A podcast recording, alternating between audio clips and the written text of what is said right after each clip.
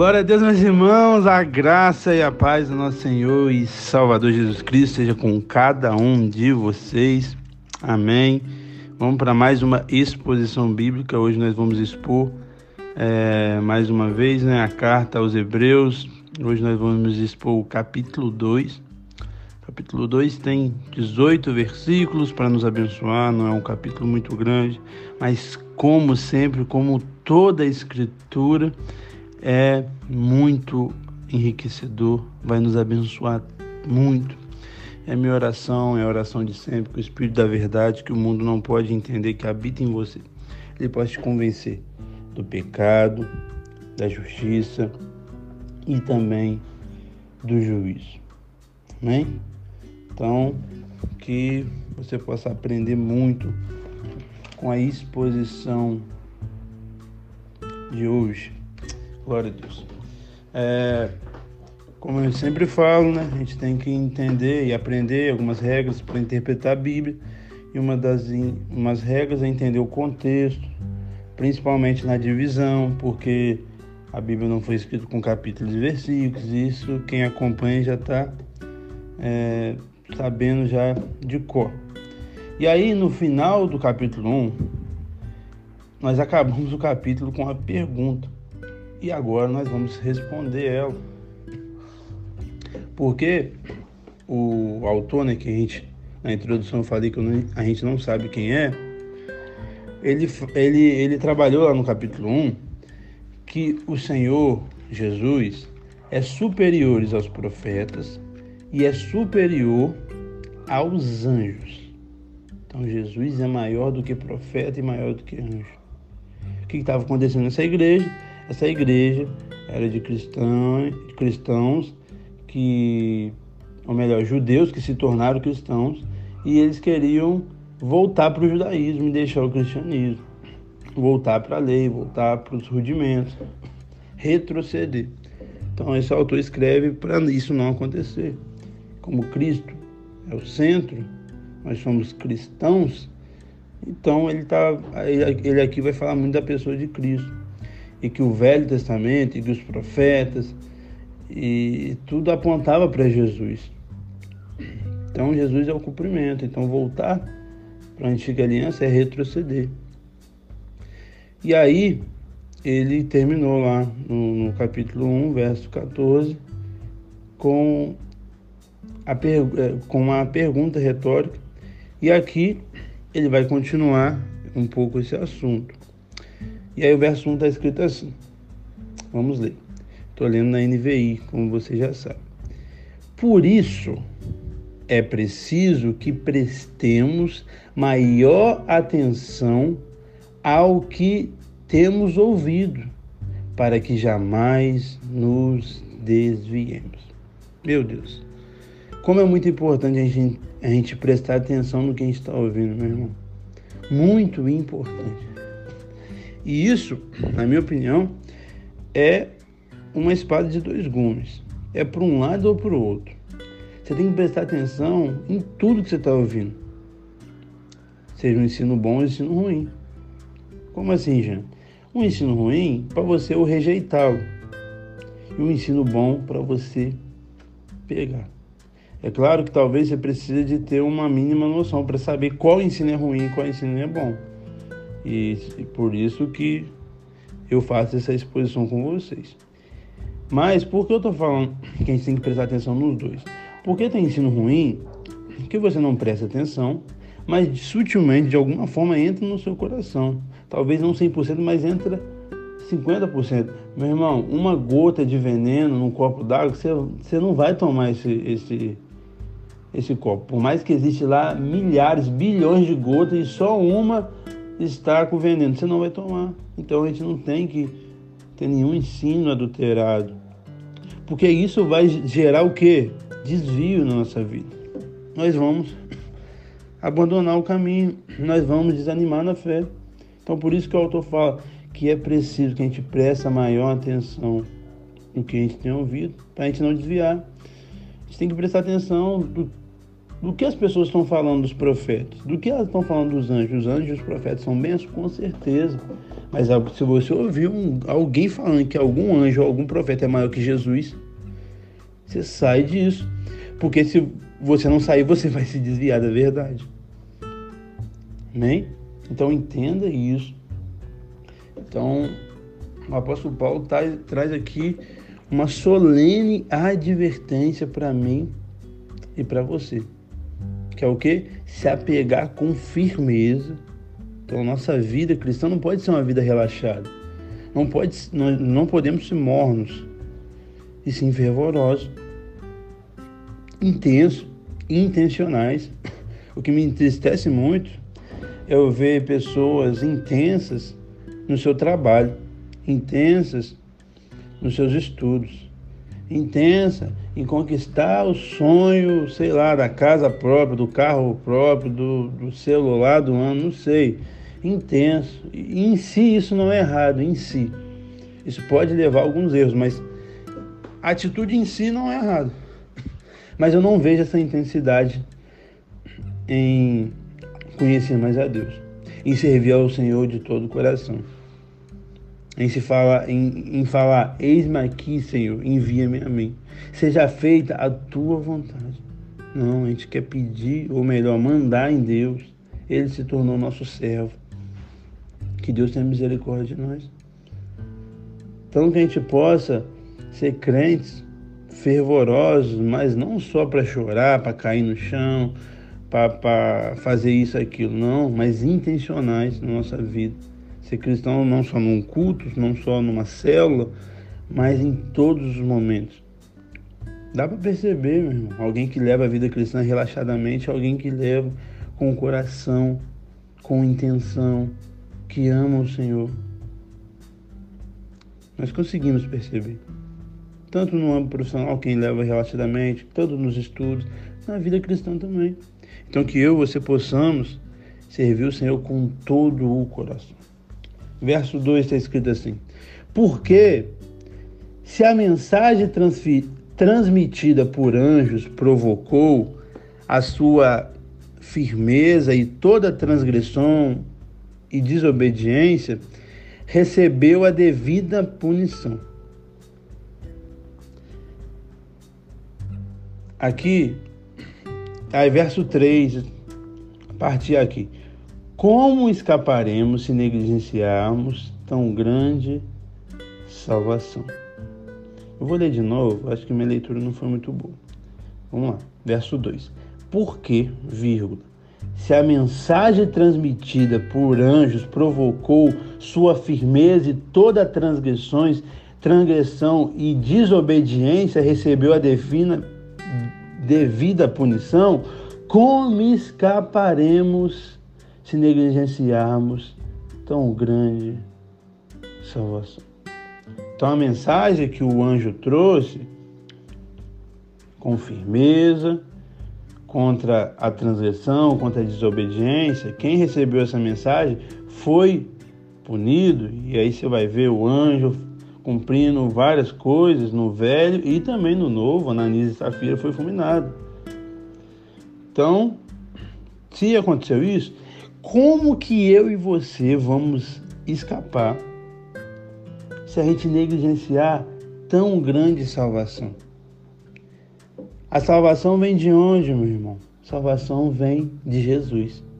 Jesus é, é, o, é o que esse autor está trabalhando aqui no coração desses discípulos. Porque das, da, das costas para o Evangelho é desprezar Jesus. É desprezar a salvação. Porque o único caminho, a única verdade, a única vida é Jesus. Ninguém pode ser salvo além de Jesus. Não, nunca. E a salvação, meu irmão, é algo grande. É algo esplêndido, é algo maravilhoso. A salvação é como se fosse uma libertação de uma prisão. E negligenciar a salvação é viver prisioneiro para sempre. Cristo entregou para você a salvação. Ele te chama. O que você tem que fazer é somente crer nele, de todo o seu coração, com toda a sua alma, com todo o entendimento. Como que você acha que você vai escapar se você negligenciar isso? Por isso que eu, algo que eu sempre falo, não existe nenhum inocente no inferno. Todas as pessoas que estão lá merecem. Como eu e você merecemos estar lá. Mas só não estamos, só não vamos para lá porque Deus é misericordioso para conosco. Deus é gracioso para conosco. Porque o céu é injusto. O céu é injusto porque nós não merecemos estar lá. Mas o inferno, de modo nenhum, seria justo. Então, como alguém pode reivindicar alguma coisa se negligenciar tão grande salvação disponível, está disponibilizada de graça? E aí o, o verso 3 continua. Essa salvação, primeiramente, anunciada pelo Senhor, foi-nos confirmada pelos que a ouviram. Meus irmãos, olha que coisa linda. Essa salvação maravilhosa que livra o homem da condenação que o pecado produz, ela foi anunciada primeiramente pelo Senhor e depois, sabe para quem ela, ela, foi confiada? Para mim e para você. Para Paulo, para Pedro, para Lucas, para essa igreja. E hoje, dois mil anos depois, para mim e para você. Como que você tem a audácia de não viver uma vida integral de um embaixador do reino dos céus? Isso é incompreensível, eu não consigo entender como alguém consegue negligenciar isso.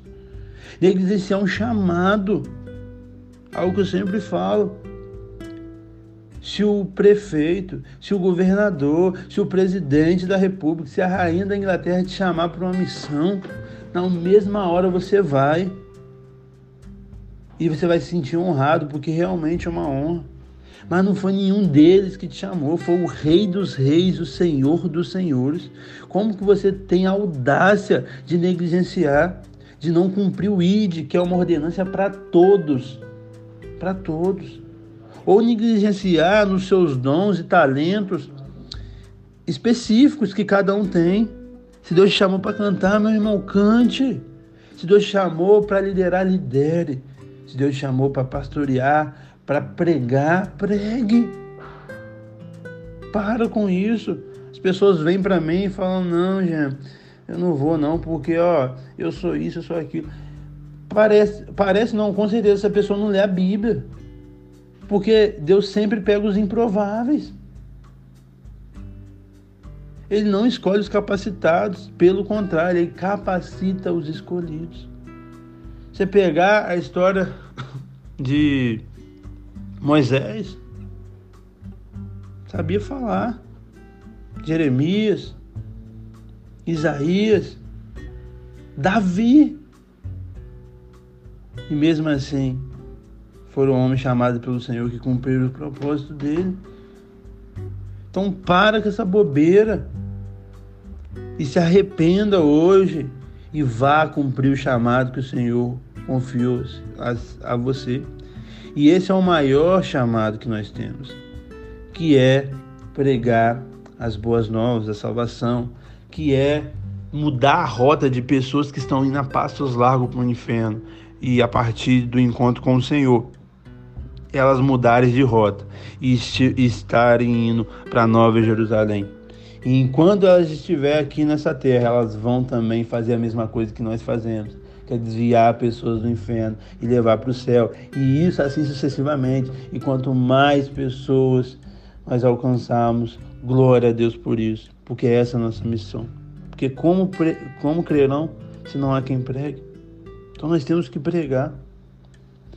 Então, é, esse é dois pontos aqui nesse versículo 3 que dá para falar você como um salvo, que não tem como você ser salvo se você negligenciar essa salvação, disponível de graça. E o segundo ponto, você que já é salvo, não tem como você ficar apático com essa salvação que te alcançou. Não existe um salvo apático. Se você é um salvo e é apático, alguma coisa está errada. Ou você não é um salvo, ou você não está entendendo o que é essa salvação. Não, não pode você ficar feliz só porque você foi salvo e sua família foi salva, quanto o mundo todo está indo para o inferno. Não tem lógica. Mas se você entendeu que a salvação foi de graça, que a salvação é como um, um mendigo que encontra comida e aí ele vai chamar os outros mendigos para se alimentar, é isso. Todos nós somos pecadores, falhos, sujos, mas Deus nos limpou e nos lavou, então a gente vai levar essa limpeza, essa salvação, esse lavar para outras pessoas que estão sujas também, como a gente teve um dia. Por isso não existe soberba, não existe prepotência. Nós não somos melhores do que ninguém do mundo, ninguém de outra religião, ninguém que está numa vida toda errada. Nós não somos melhores do que, do que essa pessoa. Nós só somos privilegiados, porque de alguma forma nós fomos alcançados pela misericórdia e graça do Senhor. Somente isso. Somente isso. Então pregue o Evangelho. Ore pelas pessoas. Faça a tua parte. Verso 4. Também Deus, Deus também, Deus deu testemunho dela por meio de sinais, maravilhas, diversos milagres, dons do Espírito distribuído de acordo com sua vontade. Já bastante coisa aqui. Então, o que, que o autor está falando aqui? Sobre a confirmação da palavra do Evangelho, a confirmação da salvação. Que realmente Cristo era, é o Messias prometido dos judeus, que os judeus até hoje estão esperando, infelizmente, porque são, estão cegos. Então, ele é, e ele confirmou isso não só em palavras, mas ele confirmou mediante o seu poder sobre as leis da natureza, sobre os demônios, sobre as enfermidades, sobre a morte. Meus irmãos, cada acontecimento de Jesus, nada foi em vão, não, tá bom? Ele andar sobre as águas, é, passando por cima das leis da natureza, ele expelir legiões lá do Gadareno, ele curar várias coisas, ele ressuscitar um morto e ele próprio ao terceiro dia ressuscitar, tudo tem um propósito divino que contribui e caminha para a salvação e para a evidência que realmente ele é Deus, ele é o Messias prometido e esperado. Amém? Glória a Deus. Vou ler do verso 5 ao 9. Vou ler bastante porque Paulo está usando alguns versículos aqui do Velho Testamento. Tá bom? Está escrito assim, verso 5. Não foi. Ah, não. Só um minuto, tá? Voltando aqui no 4. Além dos sinais, maravilha, do milagre o último, um último ponto aqui para a gente sair do quarto é o que? Os dons do Espírito distribuídos segundo a sua vontade. É isso. Tá bom? 1 Coríntios é claro sobre isso, capítulo 12 e 14. Os dons são dados mediante a vontade do Senhor, para que essa maluquice de achar que você que escolhe o dom, para que essa loucura de achar que todo mundo tem todos os dons. Não tem. O corpo é diverso e cada um tem o seu dom segundo o seu propósito, segundo o Senhor, de acordo com a sua vontade, não com a vontade do Jean, com a vontade dele. Ele distribui. Hebreus fala sobre isso e é, 1 Coríntios, quando Paulo fala exatamente, explicitamente sobre o dom, ele vai falar sobre isso. Tá bom? Tem pessoas que não sei de onde tirou, que acham que todo mundo tem os mesmos dons, que ter dom é evidência de ser salvo, e a Bíblia não fala sobre isso. E aí a gente tem que atender pessoas que chegam a, a nós é, desanimadas, tristes, porque não tem o dom do irmão, e o irmão falou que todo crente tem que ter o dom dele. E a Bíblia não fala disso. Nós somos um corpo, um corpo é diverso. A mesma habilidade que o seu dedo tem, a, a sua orelha não tem. Mas a sua orelha é muito importante. E a sua mão não tem a mesma habilidade da orelha. E é isso. Entendeu? Vamos parar com isso e ser bíblico. Vamos lá agora, 5 a 9. Não foi a anjos que ele sujeitou o mundo que há de vir, a respeito do qual estamos falando. Mas alguém em certo lugar testemunhou, dizendo: Que é o homem para que ele te importe? E o filho do homem para que te preocupes? Tu fizestes um pouco menor do que anjos e coroartes de glória e de honra. Tudo sujeitaste debaixo dos seus pés. Ao lhe sujeitar todas as coisas, nada deixou que não lhe estivesse sujeito. Agora, porém, ainda não vemos que todas as coisas lhe estejam sujeitas. Vemos, todavia, aquele que por um pouco foi feito menor do que os anjos, Jesus, coroado de honra e de glória por ter sofrido a morte, para que, pela graça de Deus, em favor de todos, experimentasse a morte. Aqui, o apóstolo Paulo está citando, ele começou ali no verso 6, quando ele abriu parênteses, e até o verso 8 aqui, é, parênteses não aspas, né? Até o começo do verso 8, ele citou o Salmo 8, do verso 4 ao verso 6 do Salmo 8. Tá bom? Mas o que nós aprendemos aqui do verso 5 ao verso 9? Que Jesus, ele precisou, meus irmãos, encarnar para restabelecer o domínio que o homem havia perdido na queda. Então, o autor de, de Hebreus, ele cita o Salmo 8 para ressaltar a posição de honra que Deus conferiu ao homem na criação. Deus conferiu uma posição para o homem na criação. Mas o que, que o abençoado do homem fez? E se a gente tivesse lá também, a gente ia fazer a mesma coisa. O homem caiu e perdeu o domínio sobre a criação. Então, o domínio sobre tudo o homem perdeu. Então, o que, que Jesus fez? Jesus veio e exerceu autoridades sobre os peixes, sobre as aves, sobre as feras e sobre até animais domésticos. Então, a autoridade que o homem perdeu no Éden, Jesus resgatou em sua vida. Amém? Olha que coisa linda, maravilhosa. A encarnação de Jesus, meus irmãos, é algo maravilhoso.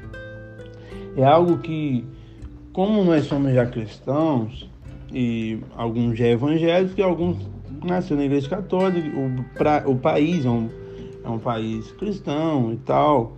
Então, entre aspas, nós já estamos acostumados com isso, de Jesus ser Deus, ter vindo.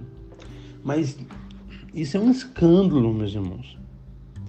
Jesus, Deus, ele tem entrado no tempo, ele é fora do tempo, ele é o Criador, ele tem entrado no tempo é um escândalo. Ele ter se feito carne é um outro escândalo. Ele, que é o Criador de tudo, que é o nosso provedor, que é o nosso sustentador, que é o nosso bom pastor, que é o nosso pão que alimenta a nossa fome. Ele se fez uma criança e foi cuidado por homens. Isso é algo que a gente tem que refletir, que a gente tem que nos deleitar, que a gente tem que chorar, que a gente tem que agradecer. E como alguém que negligencia essas verdades pode ser salvo? Não tem como.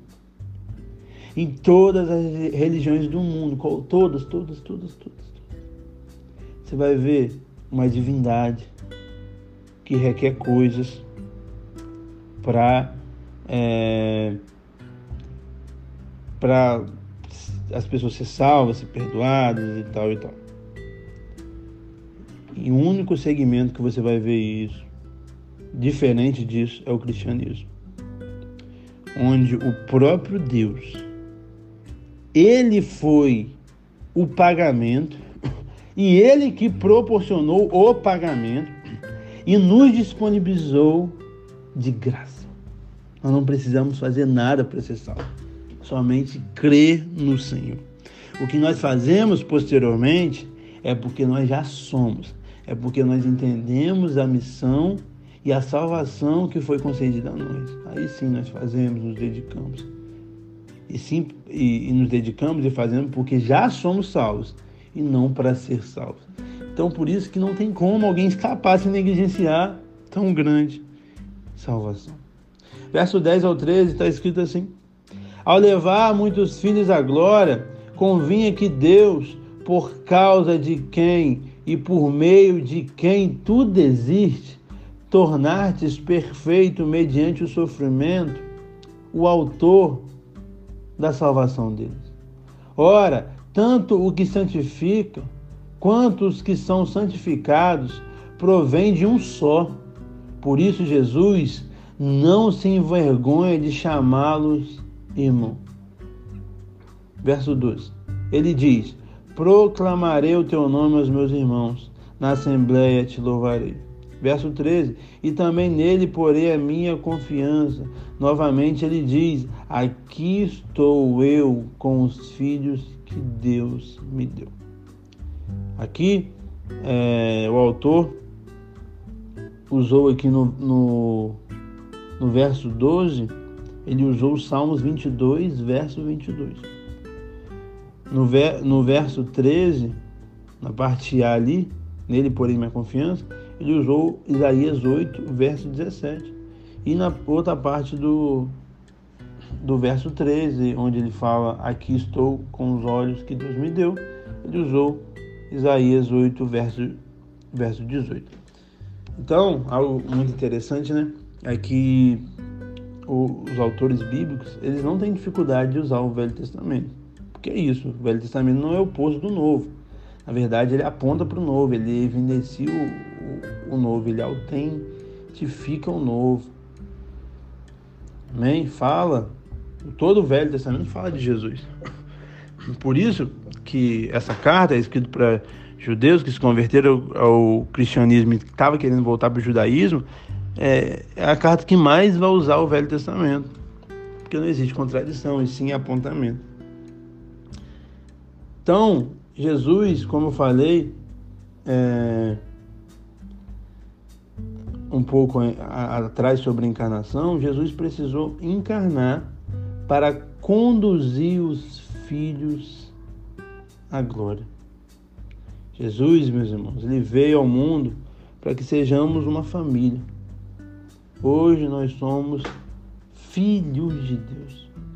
Nós ganhamos o direito de ser chamados filhos de Deus. Todos aqueles que creem no Senhor. Não somente por nascer, e sim porque crê no Senhor. E aí sim, nós somos filhos de Deus. Então, Jesus veio arrumar o problema da família. Começou lá com a serpente, com Adão, com Eva, com o problema todo. Criou a inimizade com Deus, a separação de Deus. Mas Jesus veio para reconciliar. E ainda nos confiou, lá em 1 Coríntios 5 vai falar sobre isso, o ministério da reconciliação. 1 Coríntios não, 2 Coríntios. O ministério da reconciliação. Olha que privilégio nós temos de ser reconciliado e ter o, o mini, e ter a incumbência, a responsabilidade de reconciliar outros. Por isso não existe, cara, cristão que, que, que guarda mágoa um do outro. Não existe cristão que, que fala que tem ranço de alguém. Não existe. Cristão tem que ter amor. Cristão tem que ter perdão. Cristão tem que ter é a segunda chance. É isso.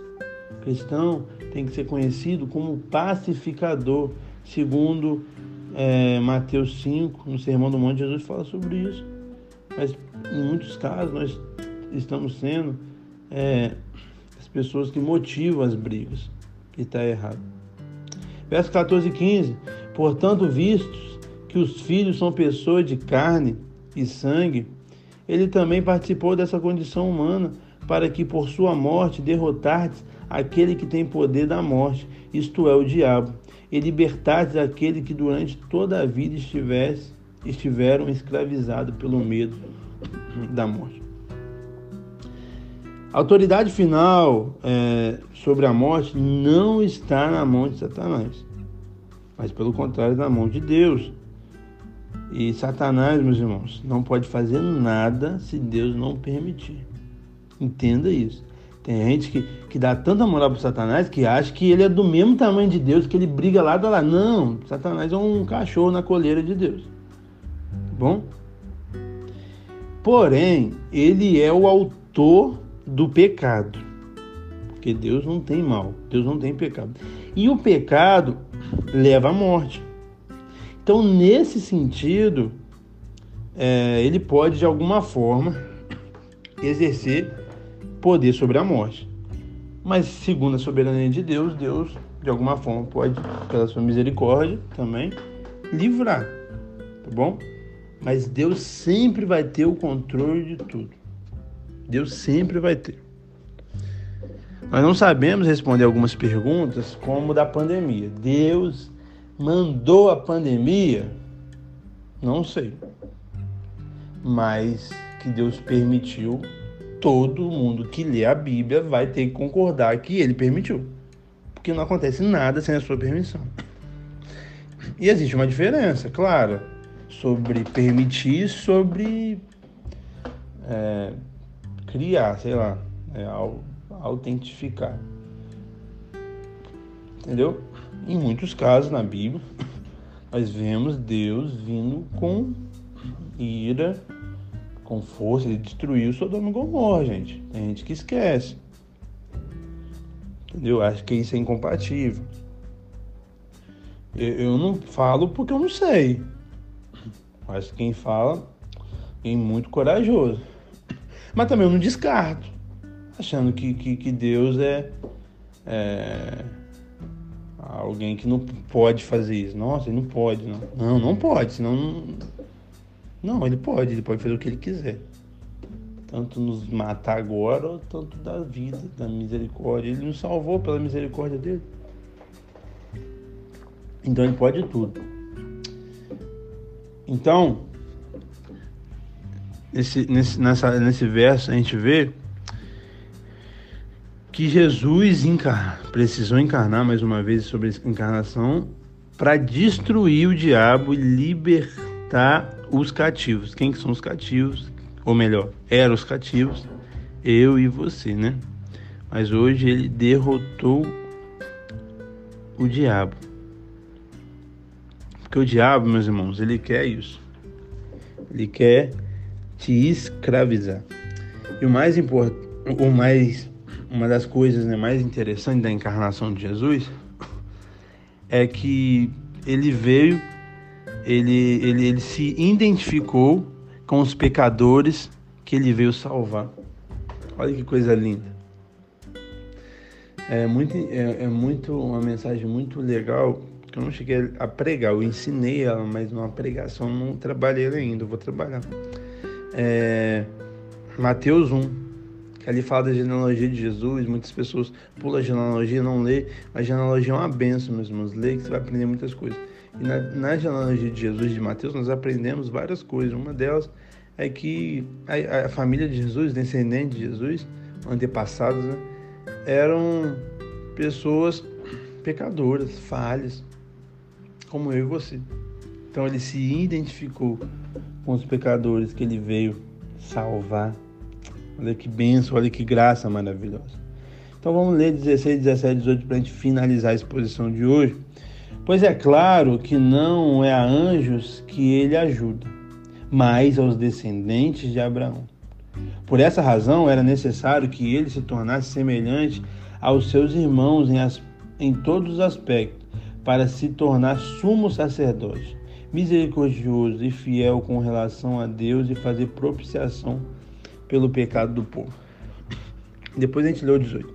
Então, o verso 16 fala que Jesus é, morreu para socorrer os descendentes de Abraão. E os descendentes de Abraão, a gente já falou sobre isso, só não lembro quando, se foi numa pregação ou num estudo, que não é quem tem o sangue de Abraão, os descendentes de Abraão, é quem tem a fé de Abraão. Amém? E aqui mais uma vez ele fala sobre essa relação do anjo. O anjo é benção, mas ele é um servo. Jesus não morreu para anjo nenhum. Os anjos caídos vai continuar caído. Jesus morreu por mim e por você. E aí, verso 17, aí fala, ele fala assim: Por essa razão era necessário que ele se tornasse semelhante aos seus irmãos em todos os aspectos. Jesus foi 100% homem, gente. Você não pode esquecer isso. Essa é uma base do cristianismo. Não questione isso. Porque senão você vai sair fora do cristianismo. Não tem como ter cristianismo sem Jesus ter sido 100% Deus. Então ele se tornou semelhante em todos os aspectos e se tornou sumo sacerdote. Sumo sacerdote, ele era alguém que espiava o pecado do povo, entrava lá no tabernáculo, especialmente no Santo dos Santos, uma vez por ano, para Deus perdoar os pecados. Então ele era o representante ali. Então Jesus foi o sumo sacerdote. Como, como que ele, ele se moveu sendo sumo sacerdote? Ele foi misericordioso e ao mesmo tempo fiel a Deus. E fez o que? A propiciação pelo pecado do povo. Propiciação, não sei se já ouviu essa palavra, eu creio que sim, em vários lugares da Bíblia. Fala, mas propiciação nada mais é que assumir o lugar do outro. Então, quando. Eu creio que você já sabe se você está aqui, mas se você não sabe, eu vou te explicar. Quando alguém fala Jesus te ama, é por causa disso. E por isso que quando nós falamos Jesus te ama para alguém, a gente tem que explicar o porquê Jesus te ama. Porque, a gente, porque as pessoas podem achar que Jesus ama ela, então ela pode ficar no pecado, ela pode viver a vida que ela quiser, porque Jesus ama ela. Não, essa pregação está errada. Mas é agora, agora, quando você fala, Jesus te ama, porque você merecia ir para o inferno, mas hoje Ele está te oferecendo uma vida. Ele está te oferecendo um passaporte para Nova Jerusalém. E tudo isso de graça, porque ele pagou o preço pelo seu sangue. Ele pagou a consequência do pecado que você comete, que é a morte. Ele morreu a sua morte. Então é isso. Então, quando a gente fala que Jesus ama alguém, explica por quê. Porque senão pode sair para um lado ruim, uma pregação que tem tudo para ser maravilhosa, se torna uma tragédia. Bom, então ele fez a propiciação pelos nossos pecados. Ele pagou o preço pelos nossos pecados. Por isso que ninguém pode ser salvo sem Jesus. Porque um pecado vai te condenar como um trilhão de pecado. Como eu creio que eu já, já cometi já. Então, tudo isso condena. O que não condena é estar em Cristo, porque ele já pagou o preço de todos os pecados. Porque tem gente que acha consegue se salvar. Não, mas eu sou isso, eu sou aquilo. Meu irmão, para começar, pecado não é só você deixar de fazer, é, cumprir o mandamento bíblico. Isso é uma das maneiras de pecar. Mas sabe o que também é pecado? Você pensar algo que é errado. E sabe o que também é, é pecado, que eu acho que é um dos mais difíceis para a gente? É você não fazer o que você tem que fazer. Você não fazer o certo. Então eu não consigo ter audácia, como muitas pessoas têm, não consigo entender e, e nem falar que a gente consegue ficar sem pecar. Vocês devem ser muito crente mesmo, eu devo ser muito pecador, porque eu não consigo não. Porque eu sou honesto comigo mesmo. Talvez alguém que é desonesto fale que consegue, mas ser honesto, você consegue botar a cabeça no travesseiro e falar que você cumpriu tudo que tinha que cumprir. Você não pensou em nenhum momento nada errado e você não deixou de fazer nada. É. Glória a Deus pela sua vida. Eu tenho que melhorar muito e aprender o que eu tenho que fazer, o que eu tenho que pensar e o que eu não posso deixar de fazer. Que Deus me dá graça. A santificação é isso, é esse processo até ele voltar. Verso 18 e último. Porque tendo em vista o que ele mesmo sofreu sendo tentado, ele é capaz de socorrer aqueles que estão sendo tentados. Então, ele morreu em nosso lugar. E olha que coisa linda, meus irmãos. Ele compreende a minha e a sua fraqueza e nos socorre. A palavra do Senhor fala, se eu não me engano, é o próprio. É, próprio Hebreus, eu não lembro certamente o verso certo, que fala que Jesus em tudo foi tentado. Eu, eu creio que não é esse verso 18 em outra tradução. Se for, amém, mas eu acho que não. Mas em Hebreus fala, só não estou me recordando, que fala que Jesus foi em tudo, foi tentado. Mas aqui fala algo semelhante, que ele sofreu quando tentado.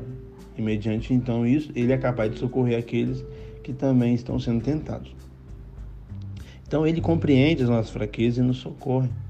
Então tudo que você passa hoje, ah, eu sou o coitadinho de Jesus, gente.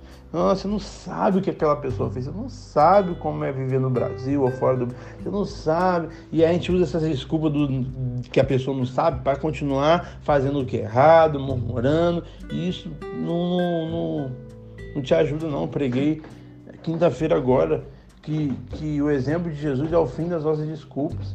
Preguei em, em cima do texto de Filipenses 2, do verso 5 ao 11.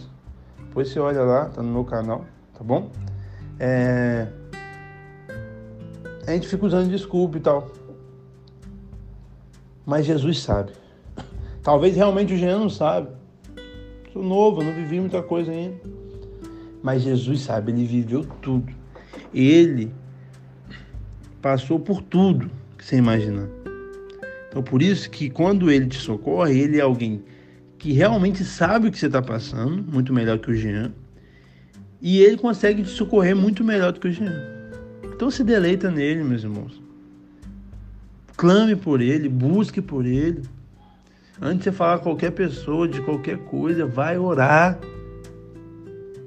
Que ele tem que ser a nossa primeira e a última esperança, busca, solução. E não homens, por mais que seja importante ter amigos, pastores, líderes. Então ele é capaz de nos entender e nos socorrer. Ele não quer te entender para você viver uma vida de pecado, não, tá? Isso não é entendimento, não. Ele quer te entender para te transformar e te santificar. Amém? Então que você possa ter de alguma forma aprendido, refletido nessa nossa leitura. É, eu confesso que a carta aos Hebreus é uma carta um pouco complicado, tem dificuldade, mas eu espero estar tá expondo com fidelidade e com entendimento e com aprendizado, para vocês. Tá bom? E é isso. Deus abençoe. Até o capítulo 3 em outra oportunidade. Tchau, tchau.